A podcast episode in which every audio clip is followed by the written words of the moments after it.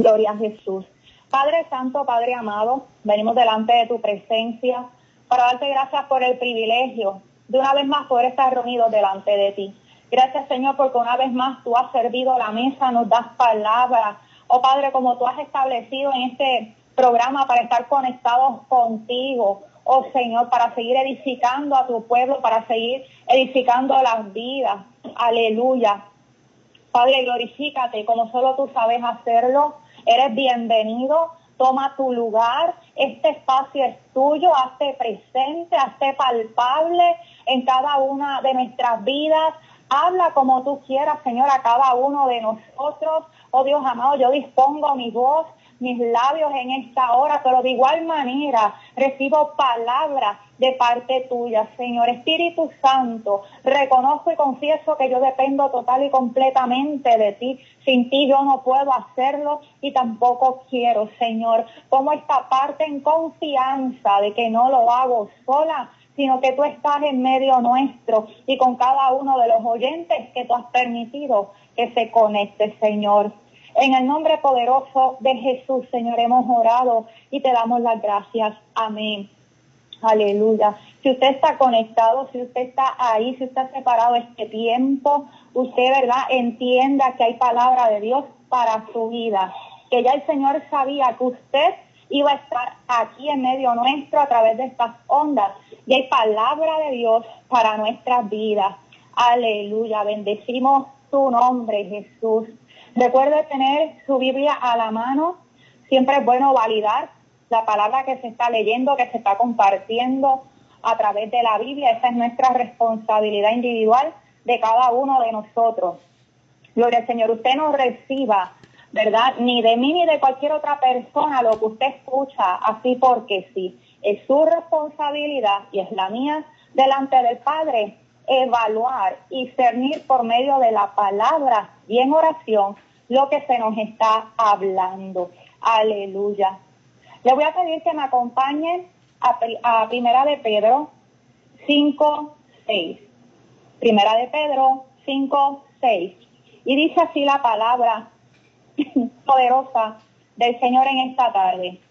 Humillaos pues bajo la poderosa mano de Dios para que Él os exalte cuando fuere tiempo, echando toda vuestra ansiedad sobre Él, porque Él tiene cuidado de vosotros. Repito, humillaos pues bajo la poderosa mano de Dios, para que Él os exalte cuando fuere tiempo, echando toda vuestra ansiedad sobre Él, porque Él tiene cuidado de vosotros. El Señor añada bendición a su palabra. Aleluya. Y hoy el Señor desea hablarnos bajo el tema la verdadera humillación. Tema la verdadera humillación. Aleluya. La palabra de Dios nos enseña a través de ella que nosotros sus hijos debemos vivir humillados delante de Él, reconociendo su grandeza, reconociendo que sin Dios nada somos. De hecho, la humillación en varios pasajes es un mandato de Dios para su pueblo. Y Él la da como una recomendación para ganar su favor. Como lo podemos ver en el texto que acabamos de leer. Dice, humillaos pues bajo la poderosa mano de Dios para que Él os exalte cuando fuere tiempo, echando toda vuestra ansiedad, porque Él tiene cuidado de nosotros. Aleluya. Y hay otro pasaje, ¿verdad?, que es uno de los más conocidos donde también podemos apreciar esto. Y es Segunda de Crónicas 7:14. Si se humillare mi pueblo, sobre el cual mi nombre es invocado, y oraren y buscaren mi rostro y se convirtieren de sus malos caminos, entonces yo oiré desde los cielos y perdonaré sus pecados y sanaré su tierra. Aleluya. Ahí podemos ver que el Señor en su infinito amor, gracia y misericordia es un mandato que el pueblo suyo viva en humillación, pero Él lo da como una recomendación, o sea, es un mandato que nos conviene. Si queremos el favor, si queremos el respaldo, si queremos que su ira sea parte de nosotros, ¿verdad? Como muchas veces ocurre también, eh, tenemos que vivir humillados. Aleluya. Pero ¿qué es humillación? ¿Qué es humillación? Bueno, cuando lo buscamos en el diccionario tal cual, el diccionario nos da, yo lo busco por lo menos, ¿verdad? En internet, en Google, aleluya. la opción principal eh, que nos da, nos da tres opciones, o sea, tres definiciones. Según el diccionario es la ofensa al orgullo de una persona. También dice que es la sensación de sufrir esa ofensa. Aleluya. O sea, que es algo que se puede eh, hacer hacia otra persona, ¿verdad? Humillar a otra persona, pues algo que se puede sentir. Yo puedo causar la humillación o yo puedo sentir humillación. Están esas dos vertientes. Y también dice que es la acción de mostrar sumisión. Así que también se puede demostrar a través de acciones eh, en base a lo que es sumisión o sometimiento. Aleluya. Pero ¿qué dice la Biblia que es humillación? Acabamos de citar lo que establece el lenguaje secular para esta palabra, pero ¿qué dice la Biblia que es humillación? Y recordemos el tema, la verdadera humillación. La humillación que habla en la Biblia, que es la que Dios demanda, no es la misma que pueden eh, sentir o padecer las personas en sus relaciones entre sí. La Biblia no define directamente lo que es humillación, pero habla sobre ella, sobre la misma con suficiente claridad para poder entender a qué Dios se está refiriendo cuando nos habla de humillación. Usted se alerta a lo que el Señor quiere hablarnos, a cada uno de nosotros. Porque el Señor en esta tarde ha querido hacer un alto para explicarnos cuál es la verdadera humillación que Él demanda a nosotros, su pueblo, la verdadera humillación que Él está solicitando de parte nuestra. Oh, gloria a Jesús. Vamos a estar eh, haciendo referencias a tres pasajes, eh, tres reyes, ¿verdad? Son unos cuantos pasajes, eh, pero son tres reyes en particular de los que vamos a estar hablando observando sus vivencias, porque ahí podemos entender un poquito más sobre la verdadera humillación. En varios pasajes de la Biblia podemos observar que los reyes y los pueblos se humillaron delante de Dios. Y esto lo hicieron para alcanzar su favor, su respaldo en diferentes problemas, guerras y demás. Pero también a través de la humillación fueron librados de la ira de Dios, ira que habían provocado por sus malas acciones. Eh, y estos tres reyes los vamos a observar en Segunda de Crónicas, capítulo 20 en adelante. Si usted tiene su Biblia a su mano, usted me puede acompañar por este recorrido. Yo le exhorto, ¿verdad? Si usted nunca ha tenido la oportunidad de leer los libros de Reyes y Crónicas, Primera de Reyes, Segunda de Reyes, Primera de Crónicas, Segunda de Crónicas. Yo les recomiendo a que usted lo haga. Realmente son unos libros poderosos que nos revelan el carácter de Dios. Ahí usted va a ver de todo, cómo se comportaban los pueblos, los gobernantes, cómo Dios reaccionaba a eso, cómo ellos eh, ganaban el favor de Dios. Eh, también, ¿verdad? Las consecuencias de sus actos. Realmente son unos libros que yo en lo personal considero muy importantes para conocer el carácter y la persona de Dios. Aleluya. El primer rey que vamos a estar observando es el rey Josafat. En segunda de Crónicas, capítulo 20, versículo 3, podemos ver, ¿verdad? Yo no voy a estar leyendo las citas para poder hacer un buen uso del tiempo. Voy a estarlos mencionando pero tengo las citas para brindárselas a ustedes y usted que tiene su Biblia puede acompañarme y revisarlo en el momento. Segunda de Crónicas, capítulo 20, versículo 3. Aquí podemos ver eh, al rey Josafat. El rey Josafat tuvo, fue amenazado por Moab y Amón por rumores de guerra. Moab y Amón, estos pueblos se levantaron en guerra en contra del rey Josafat. Y dice la palabra que él tuvo miedo, él temió. Y entonces por cuanto él temió, él tomó una acción. Y dice que él humilló su rostro, consultó a Jehová y proclamó ayuno, puso al pueblo a ayunar. Con este ejemplo de Josafat, nosotros podemos ver aquí que la humillación tiene que ver con sometimiento, porque él consultó, él no se fue solo a planificar cómo hacerle frente a sus enemigos, no, él humilló su rostro y consultó a Dios. Así que vemos aquí un acto de sometimiento, reconociendo que él dependía de su Dios. Vemos también que la humillación tiene que ver con ayuno, porque inmediatamente él proclamó ayuno en todo su territorio y en todo su pueblo. Y Dios atendió el clamor de Josafat por cuanto se humilló, por cuanto, ¿verdad? Proclamó ese ayuno. Aleluya. Él llamó la atención de Dios, de Dios, y Dios salió a su favor. Aleluya. Y obtuvo la victoria. Gloria a Jesús. Más adelante vemos el otro ejemplo del el rey Manasés. Segunda de Crónicas, capítulo 33, versículos 10 al 13. El rey Manasés fue un rey que hizo mucha maldad.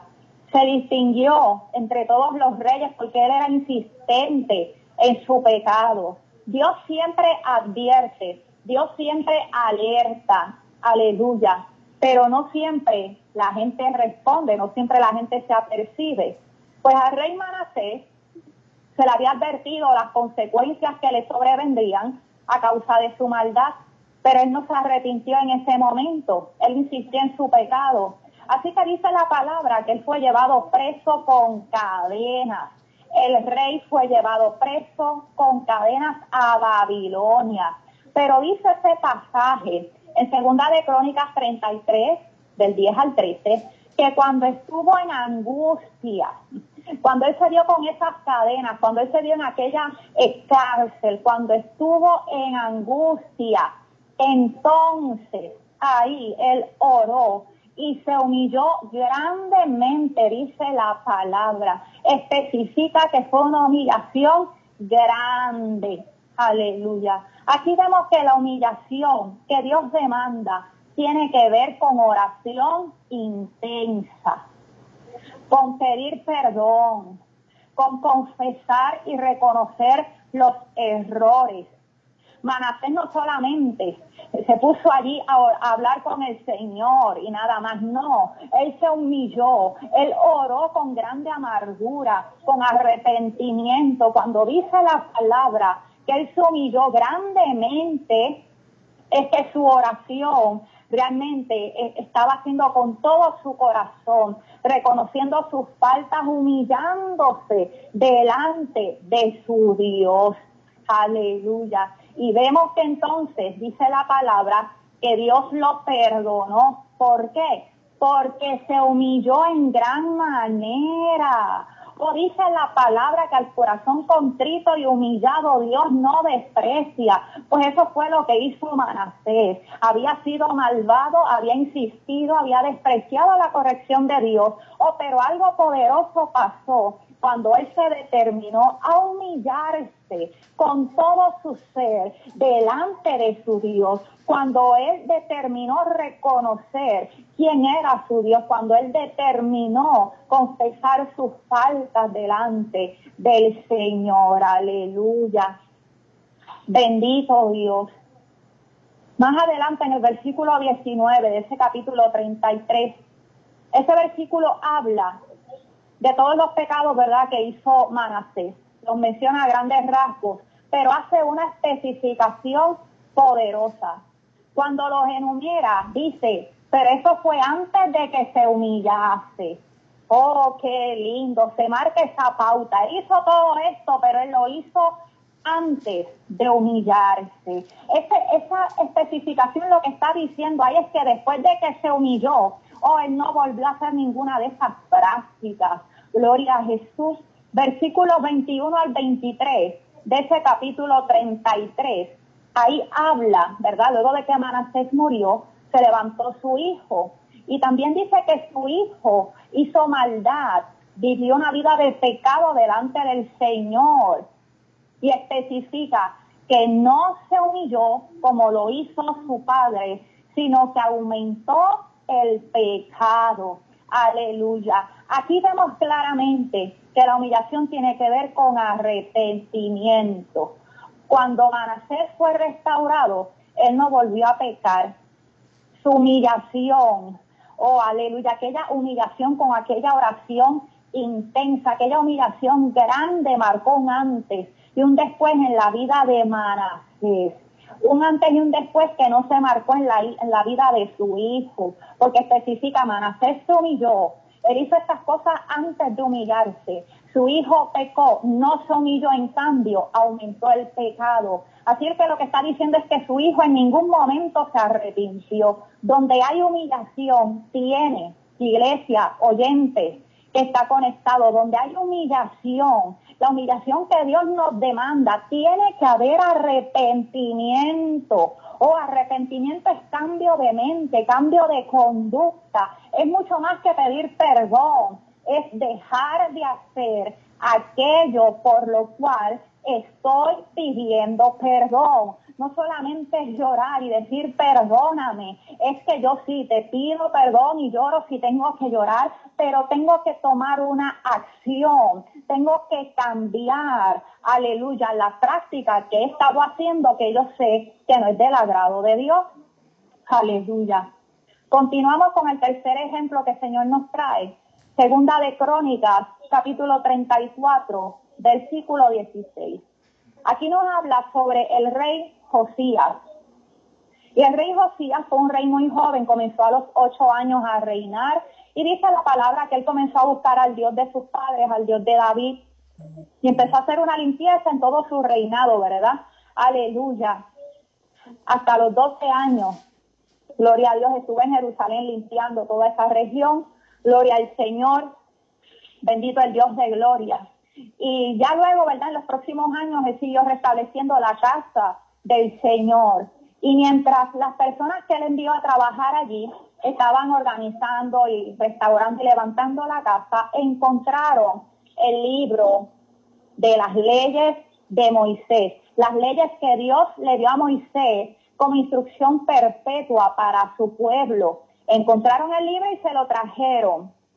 Y dice este versículo 16 del capítulo 34 de, de Segunda de Crónicas, que cuando el rey oyó, se lo leyeron, él dijo, leanme el libro. Cuando él escuchó las palabras de ese libro, dice que él rasgó sus vestiduras. Y esto se hacía como señal para expresar el dolor profundo y gran angustia. El rey Josías se angustió porque cuando escuchó aquel libro, las palabras de ese libro, se dio cuenta o de la desobediencia que venían practicando sus padres, sus antepasados. Cuando escuchó de las consecuencias, se dio cuenta de que estaban en grandes problemas, se dio cuenta de que esa desobediencia había traído maldición y que la ira del Señor era algo inminente sobre ellos. Y ante él adquirir esta conciencia, cuando él se dio cuenta de esto, dice que inmediatamente él rasgó sus vestiduras Oh, aleluya. Y allá mandó a consultar a Jehová. Mandó a consultar a Jehová. Aleluya. En los versículos 21 al 28 de Segunda de Crónicas, capítulo 34, cuando tenga la oportunidad, léalo, es un relato hermoso. Dios le manda la respuesta al rey Josías y le dice, estoy parafraseando, ¿no? Le dice, tienes razón, ustedes han pecado, sus antepasados y los anteriores me han desobedecido. Y todo lo que tú escuchaste, eso es lo que viene, porque eso es lo que yo determiné como consecuencia de la desobediencia. La desobediencia trae maldición, pero también le dice, preste atención, véalo conmigo ahí si puede, en el versículo 27, capítulo 34, segunda de Crónicas, le dice, por cuanto has oído las palabras del libro, y tu corazón se conmovió. Ese es Dios hablándole a Josías. Aleluya, por cuanto tú oíste las palabras de este libro y tu corazón se conmovió y además te humillaste y rasgaste tus vestidos y lloraste en mi presencia, yo te he oído y tus ojos no verán el mal que traeré. Le dijo, tú serás recogido en paz con tus padres qué poderoso que este acto de, humillación del rey Josías provocó que Dios abriera como una brecha en esa sentencia, como con un espacio de aquella eh, ira que venía sobre el pueblo, para que Josías pudiera terminar sus días en paz. Aleluya, le dijo, pero ¿sabes qué? Esto tus ojos no lo van a ver tú vas a descansar en paz con tus padres. Lo que le estaba diciendo es en tus días, yo no voy a traer esto, o tú no vas a estar cuando esto pase porque tú te has humillado delante de mí. Aleluya. Aquí vemos que la humillación tiene que ver con conmoverse en el corazón o con, con una indignación, aleluya, que, que promueva arrepentimiento, que con esa convicción de lo que se ha hecho, que ha ofendido a Dios. Y ese, ese, ese ser conmovido en el corazón es algo genuino, no se puede fingir. Aleluya. Humillación tiene que ver con llorar en la presencia de Dios. Llorar porque sí, llorar por cualquier cosita, no, es porque estoy conmovido en el corazón, porque reconozco la ofensa, porque reconozco la falta, porque me entristece haber fallado y ofendido a Dios.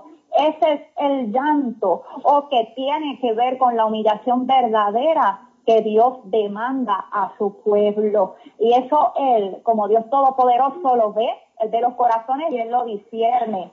Tengo aquí una nota y es que antes las personas tenían la costumbre de rasgar sus vestidos, como mencioné, era una costumbre, era lo que se hacía. Y cuando el que se rasgaba los vestidos era el rey, era mucho decir, porque los reyes eran honorables, aleluya. Pero hoy Dios no quiere que rasguemos nuestros vestidos, hoy Dios no quiere que estemos exhibiendo esa humillación, aleluya. Dios quiere que rasguemos nuestros corazones en su presencia, ahí donde Él ve, ahí donde Él discierne si realmente estamos conmovidos, si realmente estamos arrepentidos, aleluya. Pero ¿por qué el Señor nos trae esta palabra? Recuerden el tema, la verdadera humillación. El Señor nos trae esta palabra porque su pueblo no sabe humillarse. Escuche esto, iglesia. El pueblo de Dios, indica el Señor, no sabe humillarse. Humillarse no es simplemente estar de rodillas. Humillarse no es simplemente llorar y llorar. Aleluya. No es menospreciarse. No es menospreciar la capacidad y las habilidades que Dios nos da. No es tener una baja autoestima. Aleluya. Humillarse no es simplemente lamentarse. Hay hijos de Dios que se arrodillan y hasta lloran, pero no se arrepienten. Repito, hay muchos hijos de Dios que van a su presencia y aún se ponen de rodillas y aún pueden hasta llorar, pero no se arrepienten. ¿Por qué no se arrepienten? Recuerde lo que significa arrepentimiento. Por más que se lamente, si no cambia su mentalidad, si no cambia su conducta, si no la renuevan, como dice la palabra, renovados en el entendimiento de Cristo, si no dejan de hacer lo que a Dios no le agrada, aleluya, entonces no se están humillando, la humillación no es genuina, aleluya, si no se esfuerzan en obedecer, si no se someten, si no rinden su voluntad a Dios, la humillación no es genuina. Esa no es la humillación que Dios está demandando de su pueblo. Dios no se place de que vayamos a su presencia simplemente estar de rodillas, que quizás derramemos alguna lágrima por X o Y situación. Eso Él no, no, se agrada de eso meramente. Es la humillación que convierte, la humillación que entrega, la humillación que rinde, la humillación que se somete a la voluntad de Dios. Esa es la verdadera humillación, aleluya. Oh, estas personas, gloria a Jesús, que no saben humillarse, que es la gran mayoría, dice el Señor, oh aleluya, esto abunda en su pueblo y por eso el Señor nos está llamando haciendo un alto a que nos evaluemos. ¿Cómo estamos yendo a su presencia? ¿Qué estamos entendiendo por humillación? ¿Qué estamos haciendo cuando entendemos que nos estamos humillando delante de Dios? El Señor me hablaba de estos casos que se arrodillan y oran y hasta lloran, pero luego se levantan sintiéndose bien con ellos mismos, pero realmente no se han humillado delante de Dios porque se levantan y regresan a sus mismas costumbres, a su mismo estilo de vida. No hay sometimiento, no hay entrega, no hay, no hay, no hay rendimiento, aleluya, de ninguna de las áreas que Dios les está demandando. Y aquí hay una palabra que el Señor me daba mientras eh, preparaba, ¿verdad? este mensaje. El Señor me decía, consolaron sus conciencias, pero no se humillaron. No me agrado de eso. Es hipocresía. Y lo repito tal cual lo dijo el Señor. Consolaron sus conciencias, pero no se humillaron.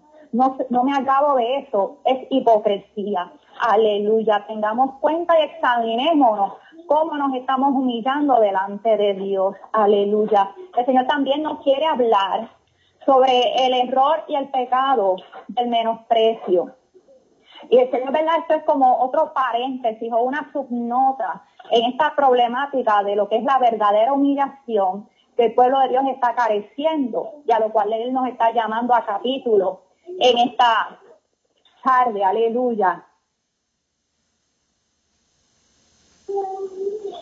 Muchos hijos del Señor se menosprecian a sí mismos y van a la presencia de Dios a menospreciarse y a lamentarse y piensan que están haciendo un acto de humillación delante de Dios pero no se dan cuenta que se están regodeando en la inseguridad, en el temor, en la baja autoestima, que estas son cosas en las que el enemigo se regocija, son cosas que el enemigo las usa para oprimirnos y para atarnos. Son cosas que el enemigo utiliza para que no crezcamos en el Señor y constantemente las susurra en el oído. Eh, comentarios o pensamientos como tú no sabes, tú no puedes, no sirves para eso, eso no es para ti a ti no te sale bien. Tú tratas, y Dios sabe que tú tratas, ve para que te sientas, la autocompasión también la cuela ahí. Tú tratas, pero la verdad es que sabes que no, no, eso no es para ti. Y también te empieza a comparar. Al enemigo le gusta que nos comparemos. Mira, como a fulano, a ti no te sale como a fulano, no lo haces como fulana, aleluya. Y así, ¿verdad? Nos vamos menospreciando delante del Señor. Y el Señor quiere dejar saber que esto tampoco es humillación. Dios quiere decir a un gran sector de su pueblo que Él no se agrada en tu menosprecio. Dios no se agrada de que te sientas inferior e inseguro. Él no se place de que vayas a su presencia, de que te arrodilles y le digas que es que tú no sirves para nada, que es que tú sabes que no lo puedes hacer, que tú tratas pero no te sale, que tú te menosprecies, aleluya, y te compares con otros, gloria a Dios, porque lo que estás haciendo es verbalizarle al Señor, repetirle al Señor lo que el enemigo está poniendo en tu mente alimentando esa baja autoestima, esa inseguridad. Eso es obra del enemigo. El Señor no se agrada de eso. Oh, aleluya. El Señor de lo que se agrada es de que tú reconozcas tu lugar como creación de Dios, que eres inferior a Él, sí, pero vale porque te creó a su imagen y semejanza, que reconozcas que no puedes, sí, pero también que con Él harás proeza y lo confieses y lo declares. La verdadera humillación es reconocer que con Jesús todo lo puedo, pero sin Él nada. Es reconocer que si Él lo dijo, aunque yo en mí misma no puedo, con Él sí, aleluya. La verdadera humillación es reconocer que todo lo bueno que pueda verse o haber en ti, te lo dio Él. No es decir que no hay nada bueno en ti, que no sirve, que no te sale o que, que, tú no puedes. Eso no es humillación. Humillación es saber y reconocer las habilidades y capacidades que Dios te ha dado, pero que te las ha dado Él y que son para su gloria, que son para su servicio. Es reconocer tu debilidad. Aleluya, como ser humano, pero también que Él es tu fuerza. Oh, aleluya, no es orgullo, no es vanidad de lo que estoy hablando. Estoy hablando de que es reconocer quién eres en Dios. Oh, aleluya, sí, yo soy polvo. Oh, Señor mío, pero en tus manos yo haré proeza. Oh, de este polvo tú construyes una vasija de honra. De eso se trata, es darle el primer lugar a Dios en todo. Aleluya. Y ya para concluir, recordemos lo que el Señor, el versículo que el Señor nos trajo al principio. Primera de Pedro 5, 6. Humillaos pues bajo la poderosa mano de Dios para que Él os exalte cuando fuere tiempo, echando toda vuestra ansiedad sobre Él, porque Él tiene cuidado de vosotros. Cuando Dios pide que nos humillemos, es para bendecir, es para auxiliar, es para exaltar. Y aquí cuando habla de exaltar, no es para exaltarnos a nosotros mismos, sino que Él se ha exaltado a través de nosotros. Nuestra exaltación como hijos de Dios es que Él se ha visto en nosotros para gloria suya. Y para eso tenemos que menguar, para eso tenemos que ser quebrantados, sometidos, rendirnos, arrepentirnos y vivir a sus pies para que Él pueda ser exaltado en nosotros. Aleluya. Recuerde lo que dice antes, oh gloria a Dios, el lugar de la humillación nuestra es bajo su poderosa mano, bajo. Esa palabra implica inferioridad pero qué lindo que no es la inferioridad que menosprecia, no es la inferioridad que permite que el enemigo te mantenga pisoteado, es la inferioridad bajo la poderosa mano de Dios mediante la cual Él te exalta cuando el, cuando el tiempo fuere. Aleluya. Oh, gloria a Jesús. Para terminar, quiero leer una palabra que el Señor dio mientras preparaba este mensaje ya para terminar. Aleluya. Y la voy a leer tal cual. Oh, gloria a Jesús, con esto cierro. Palabra del Señor y dice así, porque el que se humilla, yo lo puedo usar.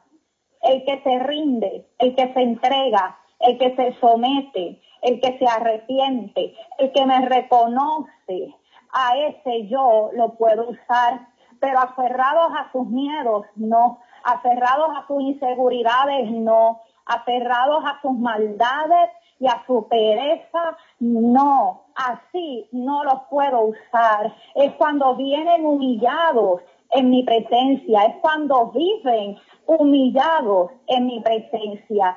Quieren que los use, pero no se quieren humillar no con la verdadera humillación que yo demando y esto es imposible. Mi hijo les dio el ejemplo, síganlo.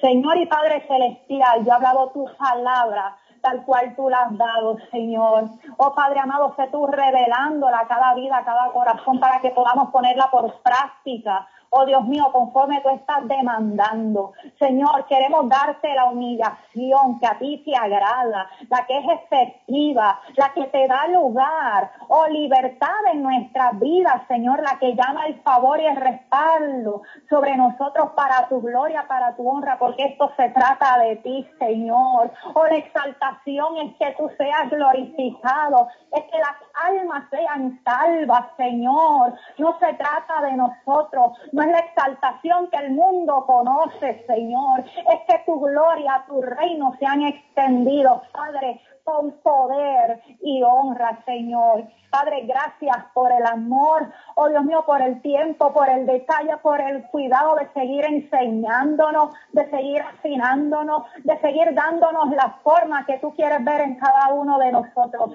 Traínos la memoria, Señor, esta palabra y ayúdanos a ponerla por práctica, Padre. Que ya cuando escuchemos humillación dentro de tu pueblo no volvamos a hacerlo como antes, sino que recordemos todo lo que esto implica, profundidad, que es lo que tú demandas de nosotros. Padre, si alguna vida no te conoce, revélate con poder y gloria, con convicción a través de tu espíritu para que puedan rendirse y humillarse delante de ti, Señor. En el nombre de Jesús. Amén. Dios les bendiga Dios les guarde. Y hasta